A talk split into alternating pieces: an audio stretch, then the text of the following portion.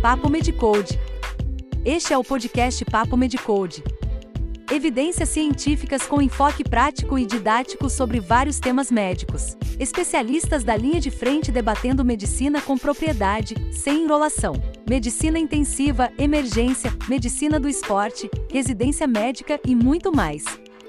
Organizado e alimentado pelos doutores Guilherme Almeida e Áureo do Carmo Filho médicos e professores da Universidade Federal do Estado do Rio de Janeiro, ambos com ampla experiência na avaliação e acompanhamento de pacientes ambulatoriais e internados em enfermarias e unidades de terapia intensiva. Aprecie sem moderação.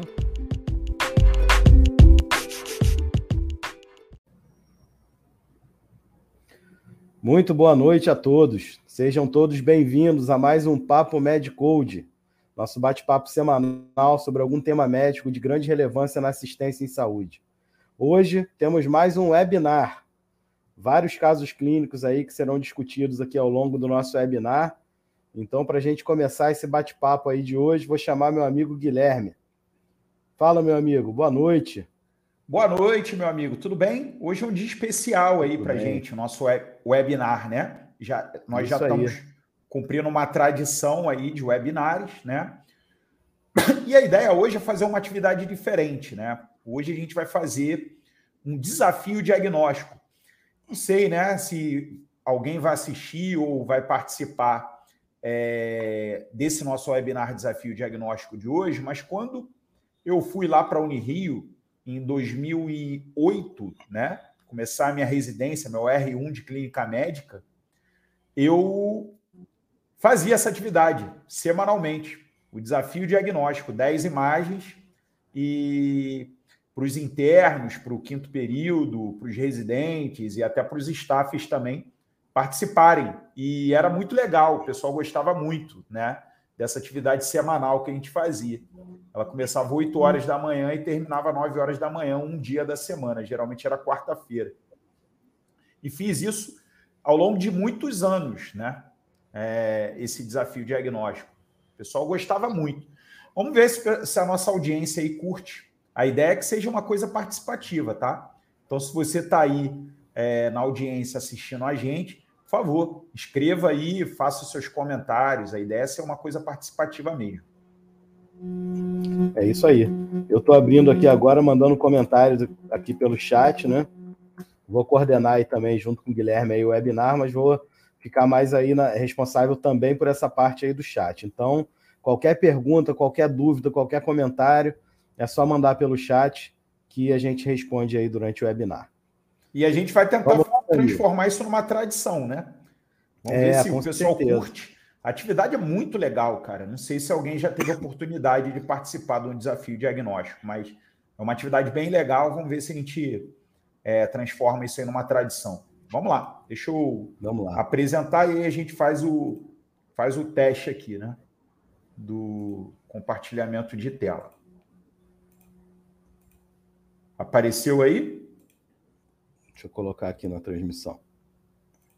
Tá aí, ó. Apareceu? Apareceu.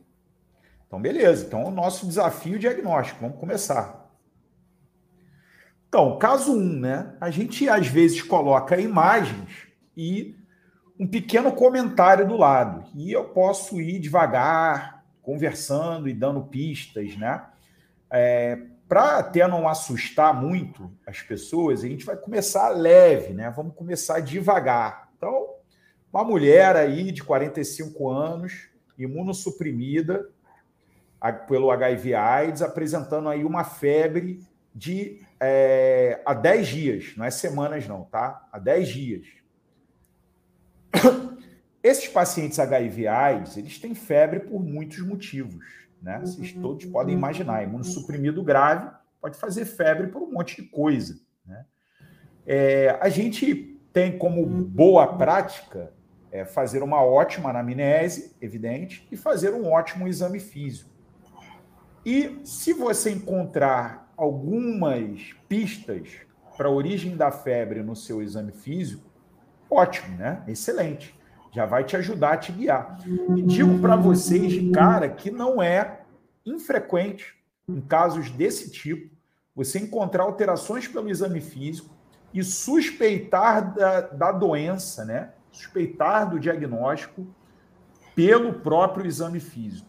Então, pessoal que está assistindo a gente aí, tem essas três manifestações. Uma manifestação palmar, né? De é, máculas, né? É, enegrecidas ou violáceas, ok? Existe aqui uma manifestação no coxim dos dedos, né, de maneira eritematosa e até nodular, né, eritemato nodular, e uma alteração da fundoscopia, uma lesão é, escura com um centro pálido na fundoscopia, né? Uma lesão aqui, um exudato, exudativa, com um centro pálido. E aí eu queria que vocês é, me dissessem, né? Essas três manifestações semiológicas, elas estão vinculadas a que doença exatamente? Então, até para a gente poder ter um aquecimento aí, queria saber do Áureo se ele já viu alguma dessas lesões alguma vez na vida. Com certeza, meu amigo. Isso aí é, é, é, o tipo da coisa também, né? A gente procura também, né? Quando a gente vê uma vez, a gente passa a procurar. Então, isso aí eu já vi algumas vezes, né? várias vezes. Né? E Mas em algumas vez... vezes. é. Alguma vez esse tipo de lesão já foi determinante para você? Já, sem Determinante, dúvida. assim, tipo, caramba, é, achei, encontrei. Então, pô, automaticamente você você toma aquela conduta direcionada a esse achado do exame físico. Já aconteceu com você alguma vez?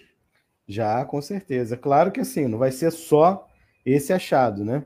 Esse achado faz a gente é, é, evoluir nosso exame físico lá, né? E ter mais carinho em algumas partes do exame físico, né? Como, por exemplo, na ausculta cardíaca, né? Por exemplo. Então, a gente já vai na, na ausculta cardíaca já procurando alteração, né?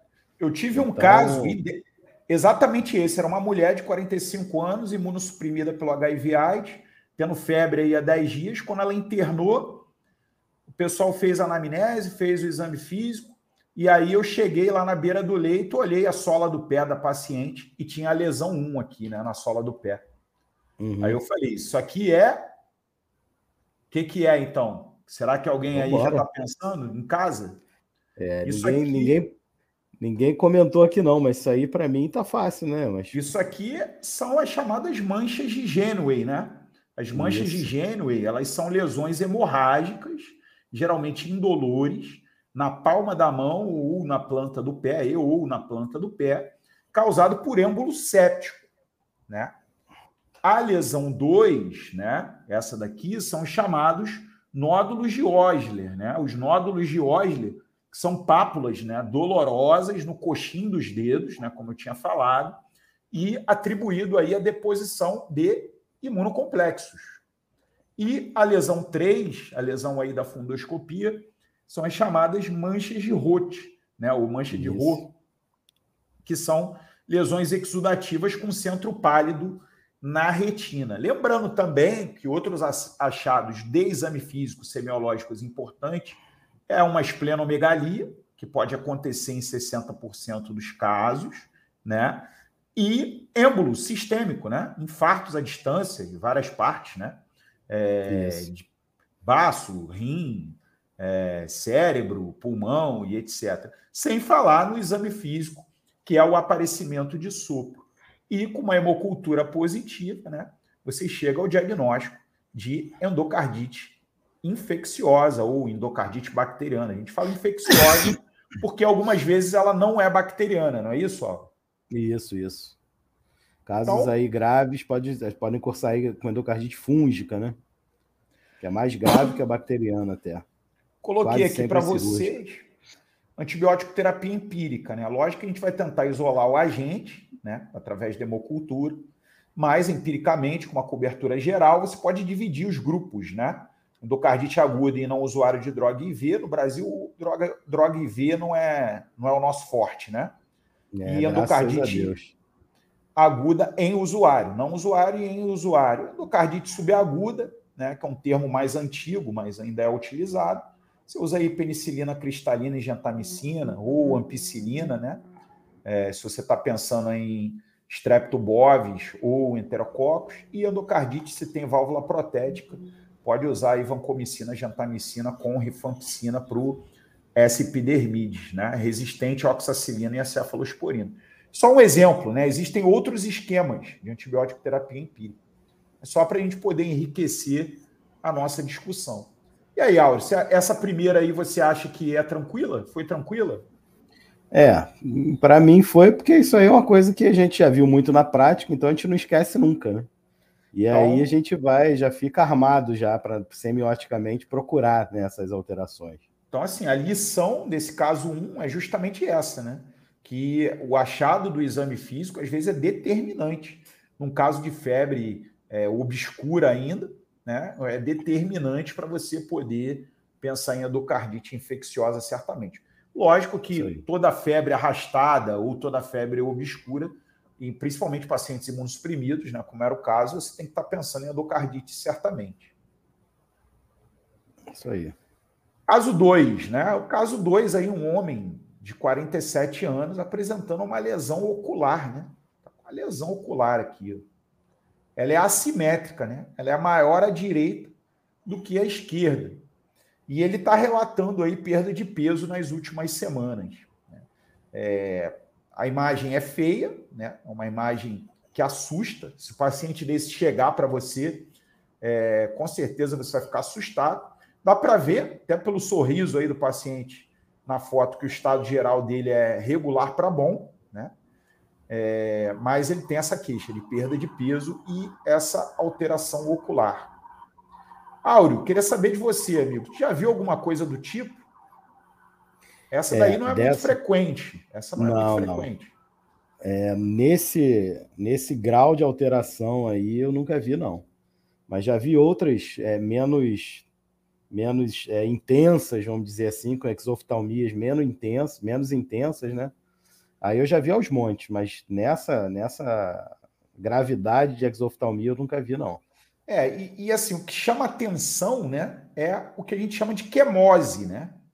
Que é essa infiltração aqui no tecido conjuntivo, Isso. bastante edemaciado, com lacrimejamento, com edema peripalpebral, né, bilateral, mas como eu falei para vocês, assimétrico, né, maior à direita, nesse paciente que tem aqui uma queixa de perda de peso. Podia estar tá queixando de outras alterações, podia estar tá queixando de taquicardia, palpitações, tremor, sudorese, perda de peso, sintomas vinculados à tireotoxicose. Né? Então, frente a um paciente com uma tireotoxicose né, clínica, que pode ser confirmada laboratorialmente com TSH baixo, muitas vezes suprimido, né, lógico, com T4 livre aumentado, e na presença de doença ocular, só há um diagnóstico, que é a doença de Graves. Né? Então, esse caso aqui é uma oftalmopatia vinculada à doença de Graves. É, eu ressalto, tá, gente, que existem outras causas de tireotoxicose, né? Existe aí a tireotoxicose factícia, que o indivíduo pode estar tomando hormônio tiroidiano em excesso, às vezes tentando emagrecer. Existe as tireoidites, como a tireoidite viral, que pode dar uma tireotoxicose. Né? Existem casos né, de aberturas é, até de quadros né, é, de câncer de ovário, né, o chamado estrumo-ovário, né, neoplasias, teratomas de ovário, é, com tecido tiroidiano, que pode cursar com tireotoxicose, mas a que dá oftalmopatia, mixedema pré-tibial, bócio difuso e baqueteamento digital, mais comum em mulheres e é, com a presença do anticorpo anti-TSH, né, o TRAB estimulatório, é a doença de Graves, uma doença autoimune. Então, a oftalmopatia da doença de Graves, né, ela pode ser assimétrica, tá, gente? Então, mostrei aqui um caso aqui de uma oftalmopatia do Graves assimétrica, às vezes até mesmo unilateral. O paciente era bilateral, mas era assimétrico. A clássica é bilateral. E tem esse acrônimo aqui, no specs, nothing, sem manifestação, apenas sinais clínicos de retração palpebral né, e proctose. E o caso dele é o S, né? Soft tissue. ele tem aí um acometimento de tecido conjuntivo importante, com quemose e infiltra, infiltrado conjuntival. P de proptose, E de acometimento de musculatura ocular extrínseca, acometimento corneal, ceratite, né, porque o paciente não consegue fechar a pálpebra, e até compressão do nervo óptico, com risco de perda de visão. Né? Tratamento é parar o tabagismo, que agrava a doença ocular, e tratar o hipertiroidismo, tá? tratar a doença de Graves. Né? Então, aqui, ó, pode usar lágrima artificial para poder impedir ceratite, né? caso o paciente esteja dificuldade de, esteja com uma lagoftalmia, né? esteja com dificuldade de fechar a pálpebra, colírio com beta-bloqueador, se tem aumento da pressão intraocular, tampão ocular né? noturno, é... e até corticoide. Né? E no caso de risco de compressão do nervo óptico, cirurgia de descompressão orbitária. Bom caso, Áureo? Muito bom, meu amigo. Muito bom. Esse caso aí é nosso, tá, cara? Esse caso aí é, foi um caso que a gente internou na enfermaria. Caso bastante interessante. E não tão incomum, né, Gui? Isso aí não é não muito tão difícil incomum, a gente né? ver. É porque, na verdade, ele chamou, chama muita atenção, porque é feio, né? É, exatamente. Isso aí é, é, é, marcante né, nas figuras. E esse aqui, meus amigos, isso aqui é uma evolução de 10 dias. Né? O paciente começou nos três primeiros dias com uma placa, né? Isso aqui é uma placa, eritemato violácea, com uma ponta, com ponto, né? Uma úlcera pequena, né? desenvolvida aí em três dias. Piorou, isso aqui evoluiu com edema, né, local, deu para ver que houve uma piora. Isso aqui entre o terceiro e o quinto dia. Entre o quinto e o sétimo dia, o aspecto não está ficando bom, né? Você está vendo aqui um aspecto enegrecido, pintando próximo à área da úlcera, né? Isso aqui no décimo dia, como é que ficou? Uma lesão extensa, já com necrose, né? E aqui foi feito um aproximamento de bordos apenas, né? com exudato aqui, fibrinoso. O paciente não tinha história de nada, amigo. Você acredita nisso? O paciente não tinha história de nada, ele não fazia ideia do que, que aconteceu. E aí, é, você, alguma pista, cara? Pega um paciente desse na emergência. Tem algum ponto aí que você vai tentar evoluir, que você vai tentar cara, explorar? Obviamente, assim, já na. Deixa eu aumentar a tela aqui já naquela primeira figura lá, é, você vê que você tem uma, uma área eritematosa, né, grande. É, na primeira não dá para ver muito bem, mas na segunda dá para ver ali talvez uma porta de entrada, né? Isso. Talvez ali na falange média, né? Na base da falange média ali do, do polegar, né? Do polegar esquerdo. Então, uma porta de entrada, né? enfim, sem nenhuma outra explicação, isso aí vai levar a gente a pensar em algum acidente, né, com um animal peçonhento, né?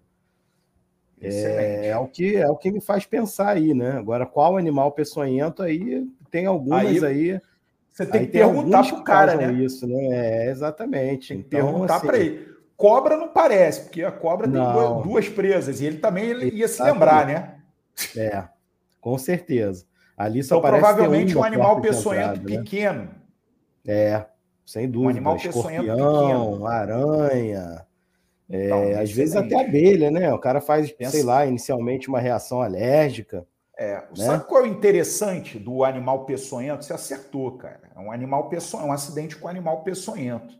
A porta de entrada ela leva essa suspeita, né? juntamente com a progressão. É, o animal peçonhento aqui, provavelmente a lesão inicial tem que ser indolor. E esse animal peçonhento, geralmente, ele tem que ser pequeno, porque o paciente não lembra de ter acontecido é. Alguma coisa. Que animal peçonhento é esse? É o Loxoceles, né? a nossa querida aranha marrom, né? que geralmente tem um corpo aqui de um centímetro e é, as oito patinhas em torno aí de quatro centímetros. Ela habita aí casa, né? Ela gosta de fazer uma teia irregular, a teia dela é feia, né? É uma teia irregular faz entre frestas, né? No canto da casa, no teto, é. É, em roupas ou, ou entulho, né? Velho. E a lesão inicial dela pode ser indolor, tá, cara? Pode ser indolor no início. E por isso que faz com que muitas das pessoas acidentadas é, não tenham consciência nem do acidente, só vai ver depois que a lesão começa a evoluir. E o animal é, ele não é agressivo, tá? Ele geralmente ele, ele faz essa essa esse essa picada, né, digamos assim, quando ele é comprimido, né? Quando ele é comprimido, ele é apertado. Então o indivíduo mexe em algum local que ele está e ele se sente ameaçado quando comprimido gera o acidente. Importante relatar que existe soro, tá, gente? Existe soro, né? Quando é um acidente leve, não tem uma progressão desfavorável da lesão no início, você só é, pode acompanhar. Né? Quando é um acidente moderado, né, é, com uma lesão sugestiva e manifestação sistêmica, com exantema, febre, etc., você pode fazer lá o soro loxocélico, antiloxocélico. Inclusive, para lesões graves, aqui a quantidade é maior do que para o acidente moderado. Né? Geralmente se usa corticoide como anti-inflamatório esteroidal, né? E algumas complicações que podem acontecer com acidente loxocélico é hemólise, né? E essa hemólise, muitas vezes intravascular, pode levar a hemoglobinúria e, inclusive, a insuficiência renal aguda. Então, é, além dos achados cutâneos, pode acontecer a hemólise também. Já viu algum, Áureo? Já teve oportunidade? Já, já vi alguns já. Isso aí, assim, o acidente é mais comum é em zonas rurais, né? E ela também, ela fica muito presente lá nas botas, né, cara? Então, os acidentes mais comuns são em extremidades inferiores, né? São nos pés, geralmente. Então, o sujeito vai, deixa a bota lá guardada em algum lugar, quando vai calçar a bota, é picado pelo animal, né? E é assim, é grave, né? Porque esse animal, é, é, essa aranha é muito pequena, né? Como você falou ali, né? um centímetro de corpo. Né? Quando a gente pensa em aranha, né? o povo tem medo da aranha caranguejeira, né? Que é aquela, aquele bicho enorme lá, feio, mas que não é peçonhento, né? A peçonha não é tão braba quanto a da aranha marrom. A aranha marrom, para mim, é uma das piores, cara. Ela é viúva negra, né? Viúva negra também é, é brabo também. Se você procurar lá no Medicode, a gente tem uma área lá de animais peçonhentos é, com vários tipos né, de agentes aí. Tem uma área lá específica de aranhas. Vale a pena dar uma olhada lá, né? Com certeza. Esse aqui, esse aqui é bom. É um caso super comum. Queria trazer mais uma curiosidade para vocês. Vamos ver se o Áureo gosta dessas curiosidades ah, que eu vou sem colocar dúvida. aqui.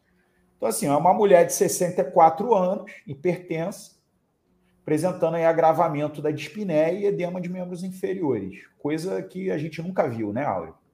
É, praticamente, né? E aí, quando você pega aqui radiografa, o que, que você vê, né? Você vê aqui um aumento de área cardíaca, não sei se o Áureo concorda comigo. Ah, com certeza. Toca aqui, sim. ó, né? um aumento de área cardíaca. Tem alguns achados, algumas coisas circuladas, né? Mas dá para ver um aumento da trama vascular, né? É, principalmente aqui um aumento de, de transparência, né? É, na verdade, uma hipotransparência, principalmente em áreas inferiores desse tórax. Quando se ausculta, se ouve lá estertores crepitantes em base, é, bolhosos, perdão, em base, ok? E aí, quando você vai fazer lá um eletro, não preciso dizer nem a derivação aqui, né? Mas tem aqui, né? É, dá para ver aí fácil que, que acontece? Você vai procurar aqui onda P, onda P, onda P, tem uma irregularidade RR. Quando você examina a paciente, a paciente tem um ritmo irregularmente irregular. E aí eu queria que o Áureo falasse um pouquinho, né? Uma mulher de 64 é. anos, com comorbidade, hipertensão, piora da dispneia, com edema de membros inferiores, tem um aumento de trama vascular, uma congestão a parte mais basal, com exame físico compatível, com congestão, e uma irregularidade RR e uma onda aqui F, Fzinho. Dá uma explicada aí para gente, Isso é comum é, assim, Esse é um caso muito comum, né? É, é mais comum até em, em, pessoas mais velhas, né? 64 anos está até relativamente nova, mas é, é comum também nessa idade, né? Mais comum depois dos 80 é, um aumento da área cardíaca, né, uma inversão de trama vascular ali, né, evidenciando para a gente talvez uma congestão e talvez crônica congestão. É, em alguns casos, não, não é esse caso, né? Mas eu uma vez cheguei a apresentar, eu era acadêmico ainda, lá do Hospital Salgado Filho, a gente apresentou um caso de tumor evanescente. Já ouviu falar? Já, cara, já. Eu então, tenho um então. artigo publicado de um tumor, tumor evanescente. Tumor evanescente, ou tumor fantasma, né? Tumor fantasma, o tumor fantasma exatamente. nada mais é que um, um derrame é, cisural, caprichoso, né? Que acontece muito no paciente com insuficiência cardíaca. E aí você vai lá, dá diurético, compensa ele, o tumor some, né? E some, às vezes, de um dia para o outro.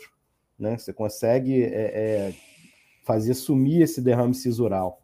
Então, esse é, para mim, é um caso é, bem típico né, de insuficiência cardíaca mesmo, né? Uma insuficiência cardíaca, é, talvez aí descompensada, mas não tão agudamente assim, né? Você vê que, que o, o coração dela já é crescido, já tem uma área cardíaca aumentada, então essa descompensação em geral não é tão aguda, né? É uma descompensação ao longo de dias, às vezes até semanas, né? E aí eu queria que então, você falasse mim, um pouquinho para a gente Queria que você falasse um pouquinho para a gente sobre fatores que geram esse agravamento de dispneia e edema em pacientes já, já com insuficiência cardíaca, né? O que, que, é. que, que você vê aí na prática que gera esses agravamentos, essas descompensações? É, aí assim, aí você tem várias situações, né?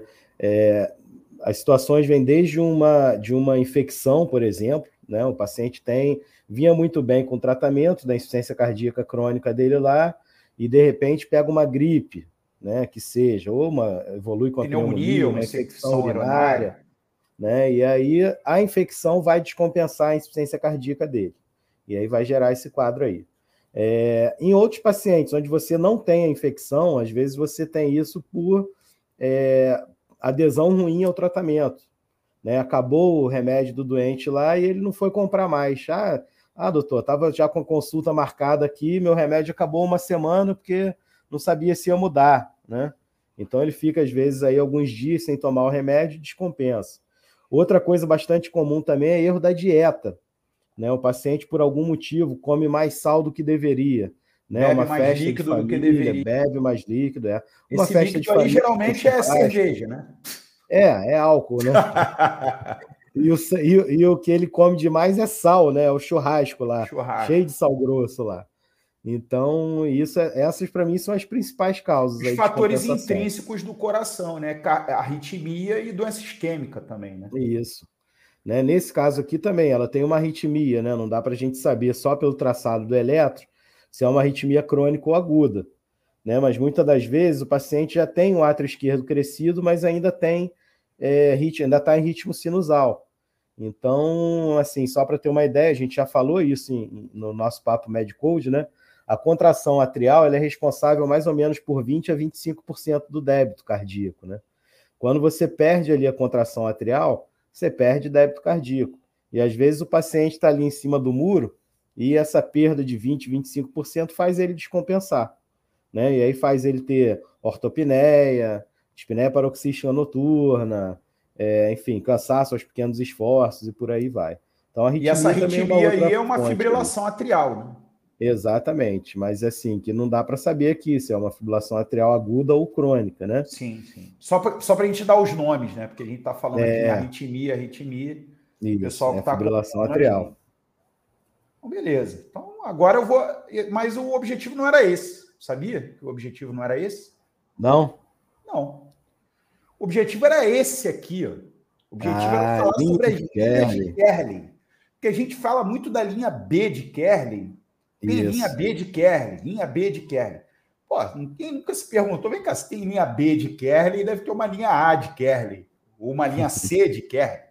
Existe a linha A de Kerley, B de Kerley, C de Kerley. Então, meu objetivo era esse, tá, Auro? Então, uhum. nessa seta comprida aqui, amigos, vou pegar essa aqui que é mais bonita, ó essa seta comprida, é uma linha A de Kerley, tá? Isso aqui é uma opacidade linear, dá para ver, tem uma linha, uma opacidade linear, é por distensão de canais anastomóticos entre vasos linfáticos periféricos e centrais.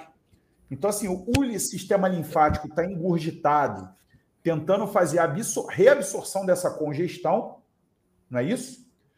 Certo. E aí você às vezes tem anastomose de vasos centrais e vasos periféricos linfáticos. Eles se confluem, né? Eles vão um para os outros, né?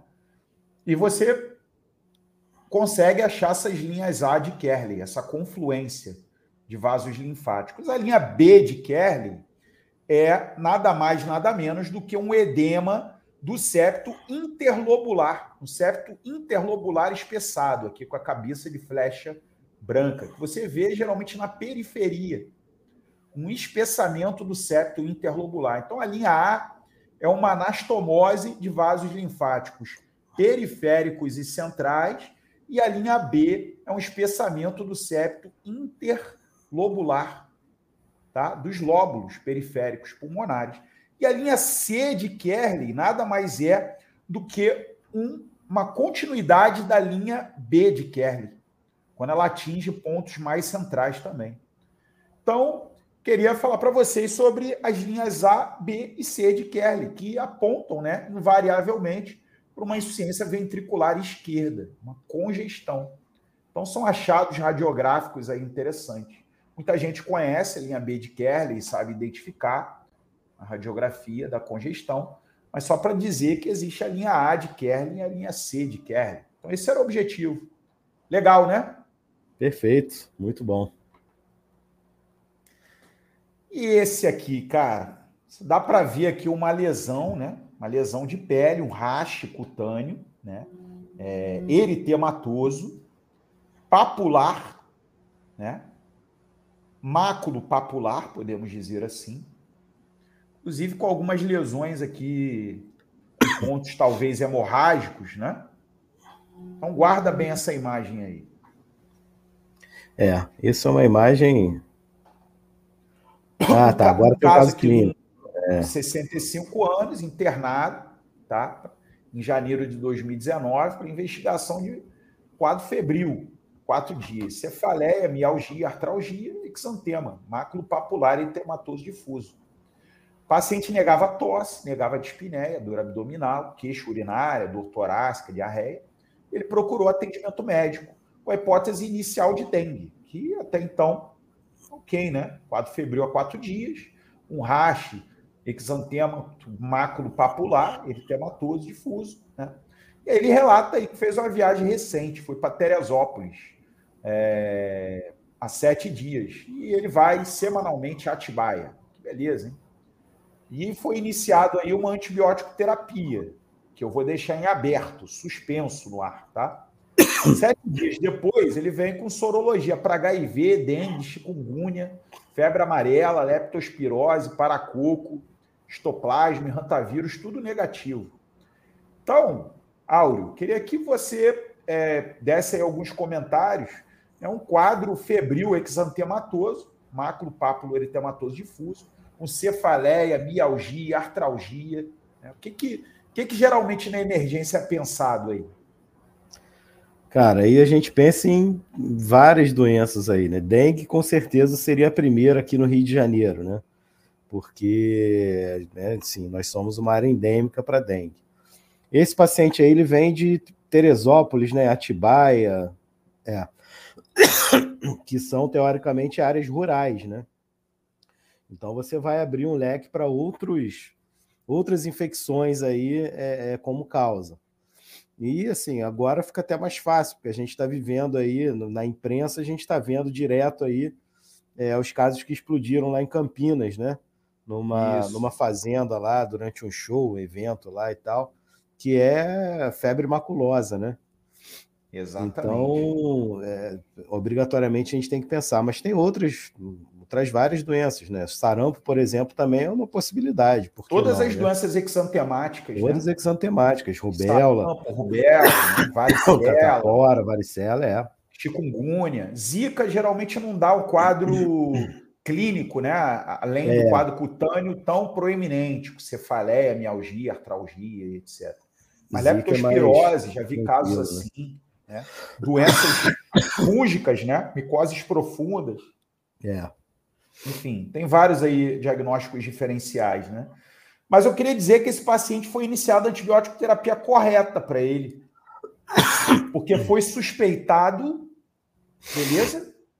E foi tratado. Uma coisa muito rara de acontecer, raríssimo de acontecer, do médico chegar e falar: não, vou tratar porque pode ser isso. É a febre maculosa é brasileira. Então, é. A gente está vendo em casos na imprensa, gente, isso aí não é invenção, tá, gente? É, a gente tem contatos, né, principalmente quem trabalha em emergências mais do interior, com casos assim, e os médicos iniciam antibiótico terapia empírica, até se receber a confirmação né, dos laboratórios de referência, tá? Porque é potencialmente fatal, todo mundo está vendo aí os casos né, de Campinas, que o Áureo citou, e é tratável, tá, cara? Então não tem vergonha nenhuma de você tratar empírico. É. Então, principalmente aqui a riquétia é riquétia, né? Existem outros agentes de riquétia. Por carrapato tem a conore, que foi achada já no Brasil, agente da febre botonosa, chamada febre botonosa a cárie, né, que é a vesiculosa do ácaro de rato, da pulga, a rickettsiose feris, e essa daqui, né, o tifo epidêmico, que é a febre, é uma febre ocasionada por piolho, tifo, juntamente né, com a Bartonella quintana. Bartonella quintana é a febre das trincheiras, né? Transmitida pelas pulgas, né? E a febre das trincheiras dizimou né, o, o, os soldados na Primeira Guerra Mundial. Mas também tiveram muitos casos de tifo epidêmico, né, ocasionado aqui por piolhos, né, Rickettsia proazec, Rickettsia tifo, o tifo endêmico, né, pela pulga de rato também aconteceu. Tratamento, cara, é doxiclina ou cloranfenicol. A doxiclina de 100 miligramas de 12 em 12 horas por via oral, né, foi o antibiótico terapia usado naquele paciente sendo, devendo ser mantido até três dias após o término da febre. É... Você já viu algum local com doxiclina intravenosa? Não, nunca vi. Né? Eu e eu vou te vi. falar até poucas vezes eu vi com locais com farmácia com doxiclina até oral para dispensar. Até oral, exatamente. É difícil, né? De encontrar. É. Até paciente vai ter que rodar farmácia, né? É isso que eu ia falar. Procurar, é, é familiar, que rodar farmácia. É. E, ou às vezes tem que manipular, né? Agora, é. o cloranfenicol você acha, o bom e velho cloranfenicol. 500 miligramas de 6 em 6 horas, ou pode fazer uma dose por quilo, né? Por via oral, também devendo ser mantido por três dias após o término da febre. E o cloranfenicol tem IV, tá? Aí eu ressalto, né? Porque você tem que ter uma opção intravenosa, porque às vezes o paciente está instável, né? É, não tolera. O paciente está né? instável e grave tem que usar, tem uma, uma, um antibiótico terapia intravenoso. Então, doxiclina IV no Brasil eu não vi, tá? Alguns Sim, centros aí não. podem ter, mas muito difícil. A gente acaba usando o cloranfenicol mesmo, né? E o cloranfenicol é um antibiótico bom, só que as pessoas temem a aplasia medular, né? Vinculada ao cloranfenicol, que é um evento raro, tá?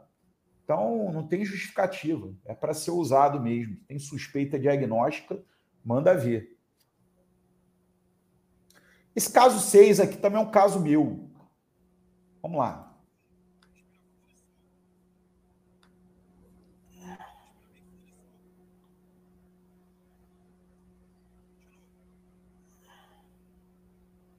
Caramba, já deu para ver. Agora eu vi ali.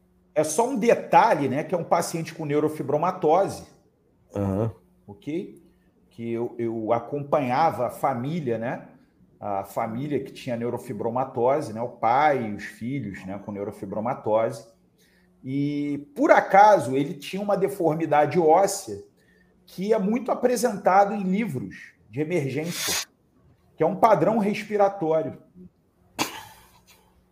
É.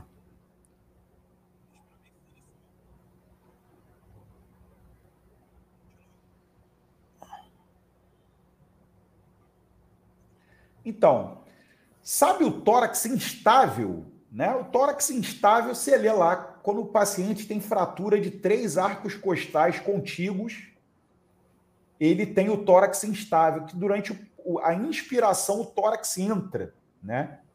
que alguns livros colocam também como respiração paradoxal, sendo que o termo Isso. respiração paradoxal é dúbio, né? Porque tem outra respiração paradoxal, né? É, é, que não é o caso aqui, mas assim é, é chamado de tórax instável. Quando você tem fratura de três arcos costais contíguos, quando o paciente faz uma inspiração profunda, aquele tórax se aprofunda. Esse aqui não tem fratura, né? Ele tem uma malformação óssea de arcos costais, que tem uma solução de continuidade tem três ali arcos costais, mais de três acometidos, e ele faz o tórax instável. Né? Então, o pessoal que trabalha com trauma aí, volta e meia deve ver um tórax instável. Né? Então, coloquei é, curiosidade. E esse aqui, amigo, imagem feia, né? Esse, é aqui é um mesmo. paciente nosso também, né? O que acontece? Com um certeza. homem de 4 anos, imunossuprimido pelo HIV AIDS, contagem de CD4 de 10 células por Nossa milímetro. Senhora. E aí resolve iniciar terapia antirretroviral, finalmente. Procura, fala, não, vou tomar jeito, vou tomar terapia antirretroviral. E aí, um mês iniciado a tarde, o cara apresenta essas lesões aqui. Não dá nem para ver. Cara. É. A gente pode falar o seguinte, né? Trajeto de um dos ramos do trigêmeo. Então, aqui, o ramo oftálmico do trigêmeo e aqui já está uma lesão em fase de crosta, né? E com infecção secundária, né? Você vê ali é uma lesão melicérica, né? Melicérica, é. Com, é, representando a impetiginação, né? Infecção bacteriana secundária. Isso aqui é depois do tratamento. Como é que ficou?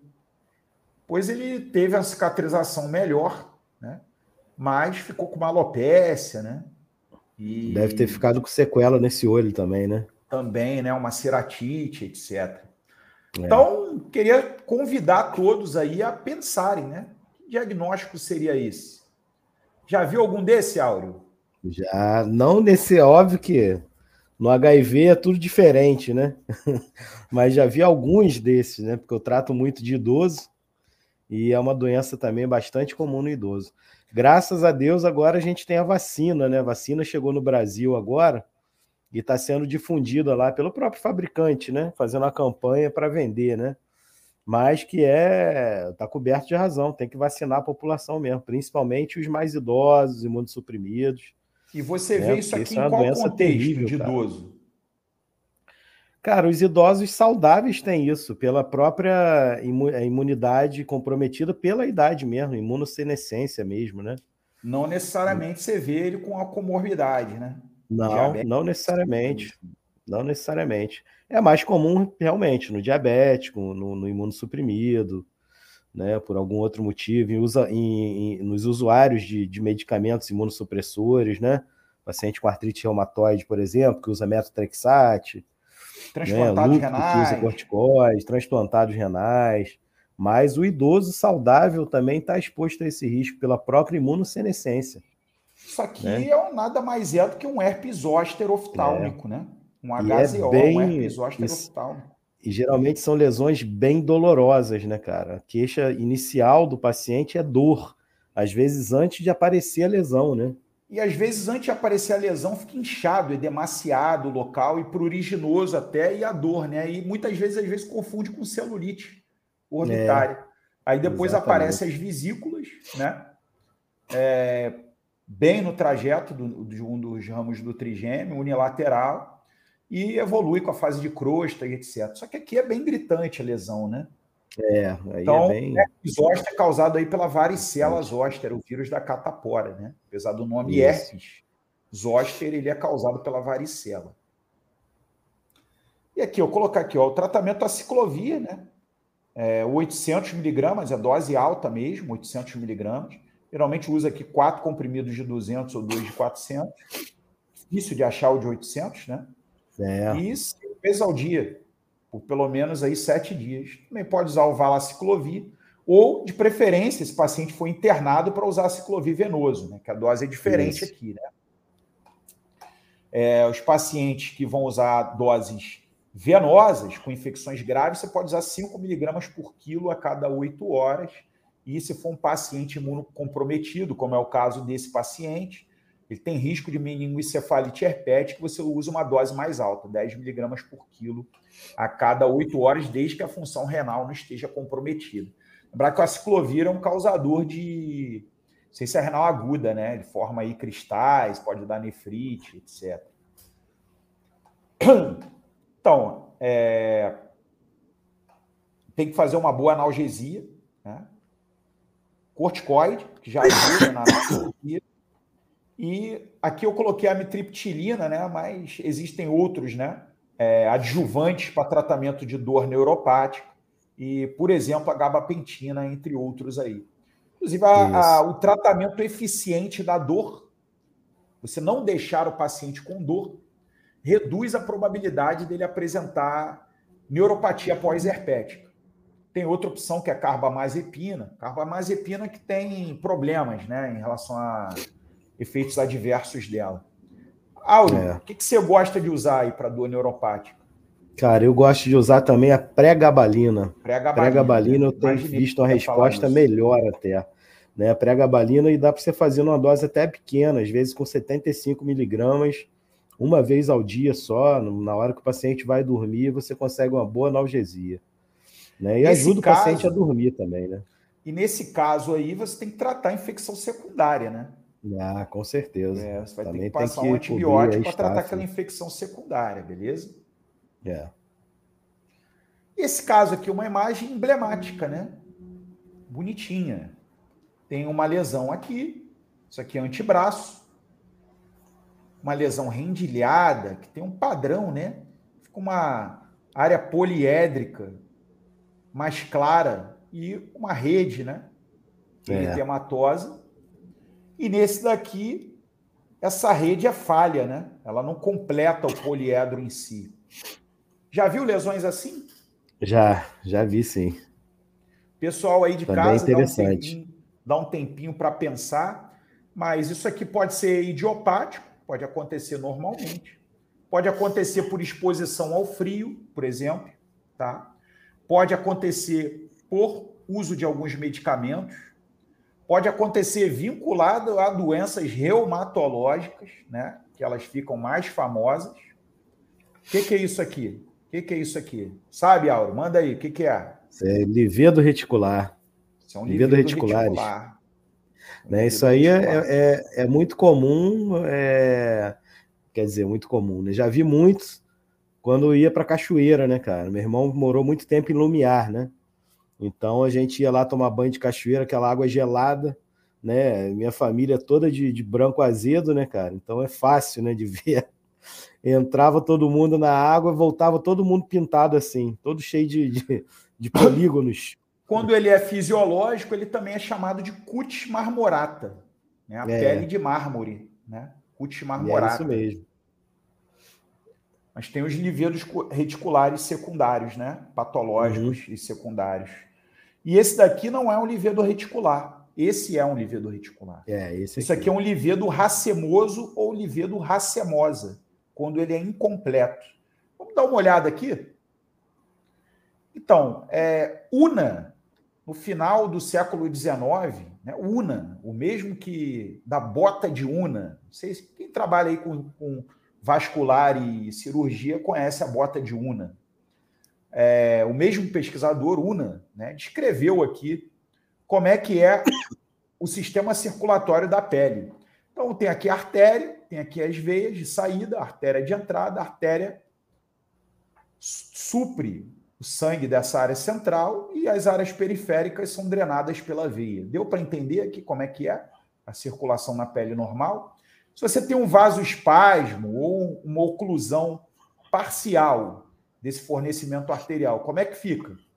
Branco, pálido na área central e cianótico na área periférica por lentificação do fluxo. Né? Então, dá esse aspecto rendilhado, justamente o aspecto poliédrico do livedo reticular. Já no livedo racemoso ou livedo racemosa, você tem que ter uma oclusão mesmo, em que você gera uma isquemia para a pele, né? Se você tiver uma trombose, microtrombos, ou tiver uma vasoconstricção grave, né? Esse é o livedo racemoso, que você tem aqui até perda né, da, da, da, da do padrão de suficiência venosa, digamos assim. Então, é a diferença, né? Da circulação da pele normal para o livido reticular, para o livido racemoso ou racemosa, com a trama interrompida. Beleza? Interessante, Alves, legal. Interessante. O livido é, reticular, o livido racemoso também, a gente pode ver em terapia intensiva, né? Naqueles pode, pacientes com, com... É, exatamente. Ou com amina ou, ou, com já com disfunção hemodinâmica. Às vezes ainda nem com amina ainda, né? Ele não está tão hipotenso, mas ele já tem já lá o, o livido já. É, então é, é, interessante, muito interessante. Então, a fisiopatologia, né? Que é, esse era o objetivo. Não só a imagem é. da semiologia, mas a fisiopatologia. Estamos chegando ao fim, hein? Caso 9. Uma mulher de 79 anos, mora sozinha, numa área montanhosa na Califórnia. Olha que chique. Você moraria aí numa área montanhosa na Califórnia aos 79 anos? É interessante, pô. Se ela viveu a vida toda lá, pô, tem que morar lá mesmo. Tá bom. Foi trazida por vizinhos, vizinhos, né? Vizinhos populares, né? Trazendo a paciente para emergência. E a paciente apresentando febre, taquicardia e taquipneia. Coisa que o Áureo nunca viu, né? O Não, idoso raríssimo, chegando raríssimo. na emergência com febre, taquicardia e taquipneia. Estertoração pulmonar e uma saturação de 80%. Na época do Covid, né? A gente ainda está na época do Covid, mas no pico da é. pandemia, você ia pensar, pô, Covid, né? É, com certeza, né? Aí ela apresenta uma leucocitose de 48 mil, olha isso, hein? Uma reação leucemoide, né? 48 mil células por milímetro cúbico o aumento de transaminase em 10 vezes. Olha que bonito, Nossa, 400 de transaminase. E uma creatinina de 1,9. Auro, fala um pouquinho para a gente aqui. Febre, é, isso aí, taquicardia, é. taquipneia, estertoração, uma saturação baixa, né? É. Claramente. Pô, reação leucocitose. É. E já com um aumento de transaminase e aumento de creatinina, o que, que, é isso? Não precisa nem Cara, dizer o diagnóstico aí... etiológico, mas assim, o Não, isso aí direciona a gente aí para um diagnóstico aí de sepse grave, né? É, a gente não tem aí a, a, a, pressão da paciente, mas é uma sepse grave, né? Talvez aí, pelo quadro, pela descrição inicial aí, talvez uma pneumonia, né? Uma pneumonia Sim. comunitária grave, gerando aí uma sepse nela, já com aumento de transaminase. O aumento de transaminase, quando você suspeita de uma sepse grave, salvo aqueles casos de infecção que afetam diretamente o fígado, né? É, mas quando você considera que esse aumento de transaminase é secundário e não primário à infecção, é um critério de gravidade extrema, né? É quando você já pode ter uma isquemia hepática pela, pela sepse, né? e já com uma insuficiência renal aguda, né? Então, assim, a primeira coisa que eu pensaria seria numa sepse grave causada por uma pneumonia. E é uma claro que... respiratória, né? Claro. Uma insuficiência respiratória aguda, com certeza. É claro que a gente tem que pensar em outros é, é, diagnósticos, né? Mora numa área montanhosa, na Califórnia, tem que saber o que, que tem de lá, o que, que tem de doença endêmica lá, por exemplo. Né? Isso aqui é um desafio diagnóstico, quer dizer. Exatamente. É, na verdade, é para a gente explorar os diagnósticos diferenciais, né? É, a gente não tem todas as informações. É. Então era isso, tem que fazer o. É, e pronto, tá aí, ó. Pneumonia de tá na comunidade. É o primeiro Coloquei pensamento. Aqui pro ficar feliz. Acertou é. mais uma. Primeiro pensamento. Mas vamos em frente. Foi tratada com ceftriaxone, né? E leva. Aí streptopneumone, vai cobrir hemófilos, né? Vai cobrir, é, cobrir atípicos. atípicos. E a levofloxacina, né? Para cobrir os atípicos. E, inclusive, é. legionela, né? Inclusive, é. legionela incluído, né? Porque a pneumonia dos legionários é, pode se apresentar aí com uma pneumonia adquirida na comunidade grave? E aí, por ser idoso, na maioria das vezes, e por ter a necessidade de internação, já, já entra aí a necessidade de cogitar legionela também, né? Mas e aí, cara? Aí, ó.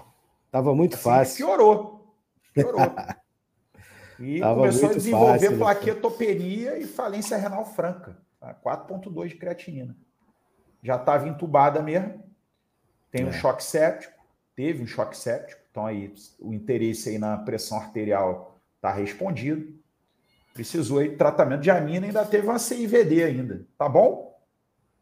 É, para ela não tá muito não. não tá bom. Né? Não tá nada então, assim, bom. A gente a gente tá falando de um caso americano, tá? Que eu trouxe para vocês, né? Para um, um conhecido, né? Que me relatou, né? acompanhou esse caso. Mas num CTI brasileiro, quais são as chances, Auro?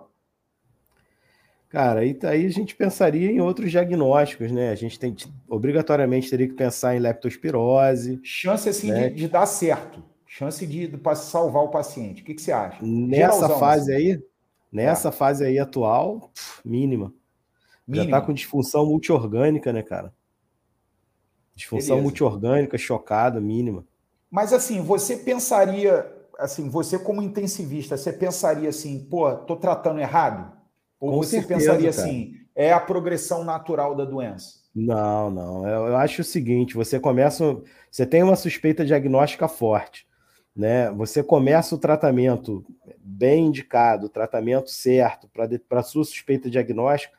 Cara, se não funcionar em 24 horas, né, e o paciente piorar, você tem que pensar no diagnóstico diferencial.